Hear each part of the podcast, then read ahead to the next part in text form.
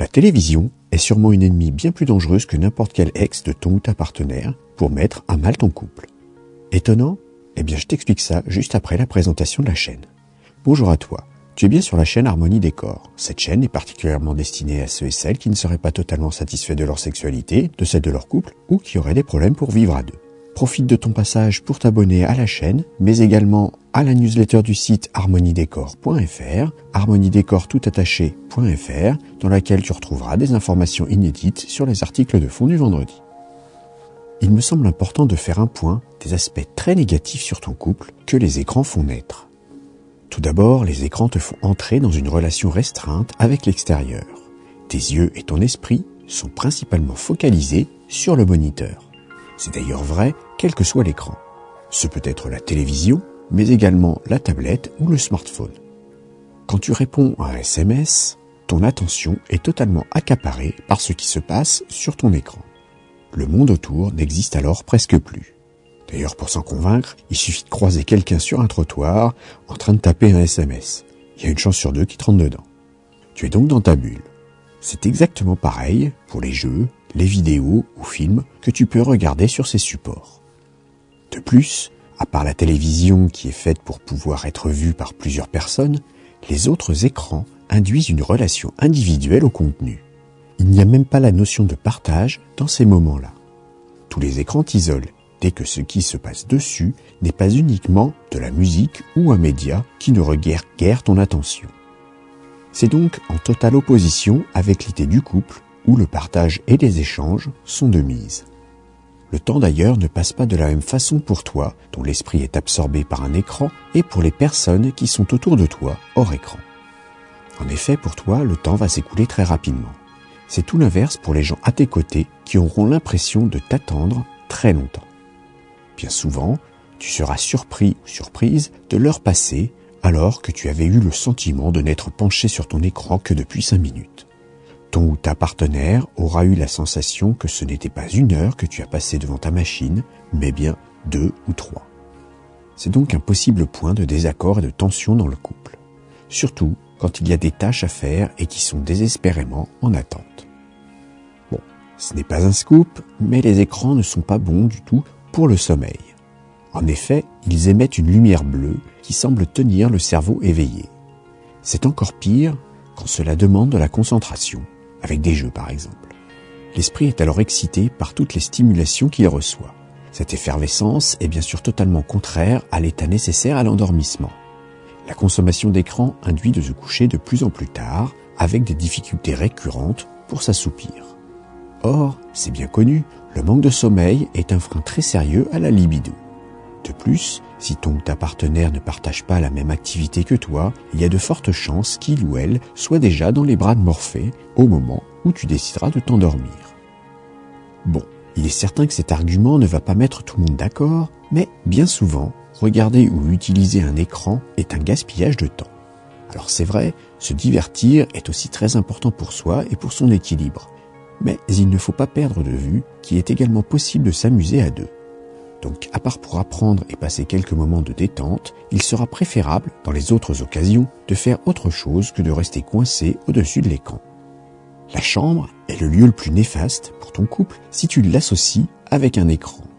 Comme en plus les routines se mettent en place très vite, les mauvaises habitudes sont ensuite difficiles à faire disparaître. J'en ai déjà eu un témoignage, mais certains couples quand ils se mettent au lit, ils le font avec leur partenaire, mais également avec leur téléphone. Chacun ensuite pianote dessus en étant plongé dans sa bulle. Alors oui, physiquement, il y a une proximité évidente. Cependant, comme chacun est affairé sur son terminal, il n'y a aucune communication ni aucun contact sensuel et encore moins de séduction pour mener au désir. La télévision dans la chambre est aussi une source de disparition de la libido. En effet, la tentation est alors grande de l'allumer et de la regarder. Dans ces cas-là, il peut se poser plusieurs configurations. L'un des partenaires désire suivre le programme, il ou elle n'aura donc pas envie de batifoler. Les deux partenaires sont intéressés par l'émission, à ce moment-là, la question d'une relation sexuelle n'est même pas à l'ordre du jour. Enfin, le programme est ennuyant, mais alors, il faut que l'un des deux partenaires ait tout de même le souhait de faire le premier pas. Comme tu le vois, Cela divise déjà mathématiquement par trois les probabilités qu'un débat ait lieu. Pour le tiers restant, la fatigue, le manque d'envie ou la flemme vont entrer en compte.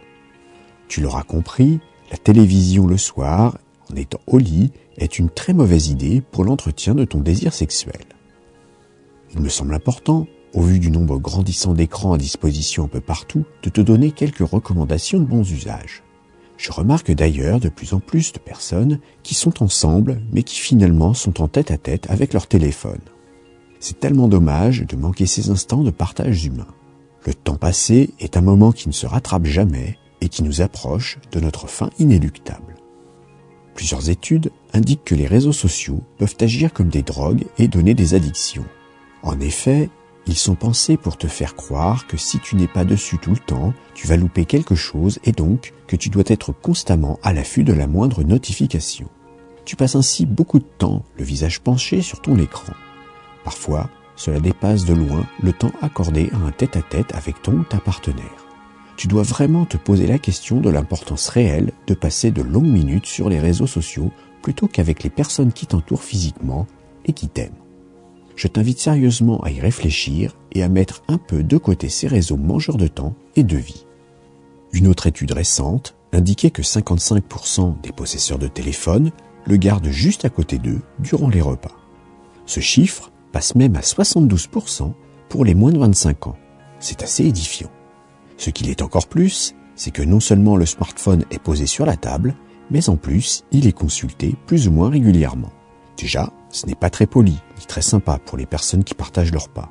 Mais cela va également nuire à ta ligne.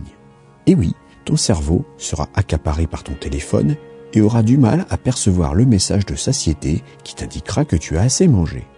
Donc fatalement, tu te nourriras plus qu'il ne faut. C'est dès lors une double raison pour laisser ton mobile dans ta poche ou dans ton sac. Tu l'ignoreras au moins le temps du repas. Un autre point de vigilance est l'utilisation des plateformes de vidéo à la demande. C'est vrai que c'est très pratique de choisir quoi regarder et surtout de le faire quand cela t'arrange, contrairement au programme de la télévision classique. Cependant, ces services, comme Netflix par exemple, font que les épisodes s'enchaînent les uns à la suite automatiquement.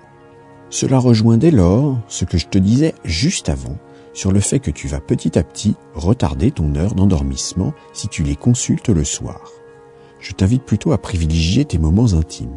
En moyenne, les rencontres sexuelles dans un couple sont de deux ou trois par semaine. Je te propose donc de sélectionner au moins trois jours par semaine pour te rapprocher de ton ou ta partenaire. Même si ce n'est que pour discuter, échanger des caresses ou des baisers, sans forcément aller plus loin, cela renforcera les liens dans ton ménage. Je finirai sur une mauvaise habitude. Celle-ci concerne une fois de plus le téléphone portable il est fortement déconseillé de le laisser allumer la nuit, encore plus si tu le poses sur ta table de chevet. Déjà, l'innocuité des ondes n'a jamais été démontrée, mais en plus, les notifications que tu risques de recevoir sans cesse peuvent perturber ton sommeil. Si tu as pris la mauvaise habitude d'utiliser ton smartphone comme réveil pour t'indiquer qu'il est l'heure de te lever, il sera préférable d'employer un véritable réveil matin. En effet, mal dormir est un facteur déterminant sur la baisse de la libido, mais aussi sur l'humeur. Si tu es de mauvais poil, tu risques de plus facilement provoquer des scènes à la maison et donc de générer une ambiance négative et affaiblir ton couple. Comme tu le vois, les écrans ne sont pas vraiment tes amis. Je ne nie pas leur utilité, cependant, il faut en faire bon usage de façon mesurée. Fréquemment, le temps passé sur ces périphériques et du temps que tu grignoteras sur tes relations sociales, mais aussi sur tes relations de couple. De plus, cela isole beaucoup et risque au fur et à mesure de te faire perdre de précieuses relations dans la vie réelle. Ce serait dommage, surtout si cela détruit de même ton ménage. Bien souvent, tu ne fais pas assez attention au temps passé sur tes écrans. Tu peux faire l'expérience et le mesurer sur une journée au moins pour t'en rendre compte. Chaque fois que tu scrutes un écran, tu vas noter sur un morceau de papier l'heure de départ et l'heure de fin de tes consultations. Cela risque d'être très édifiant, aussi bien en quantité qu'en durée. Alors penses-tu être accro ou plutôt es-tu dérangé par l'abus d'utilisation d'écran? As-tu déjà été en colère à cause d'eux?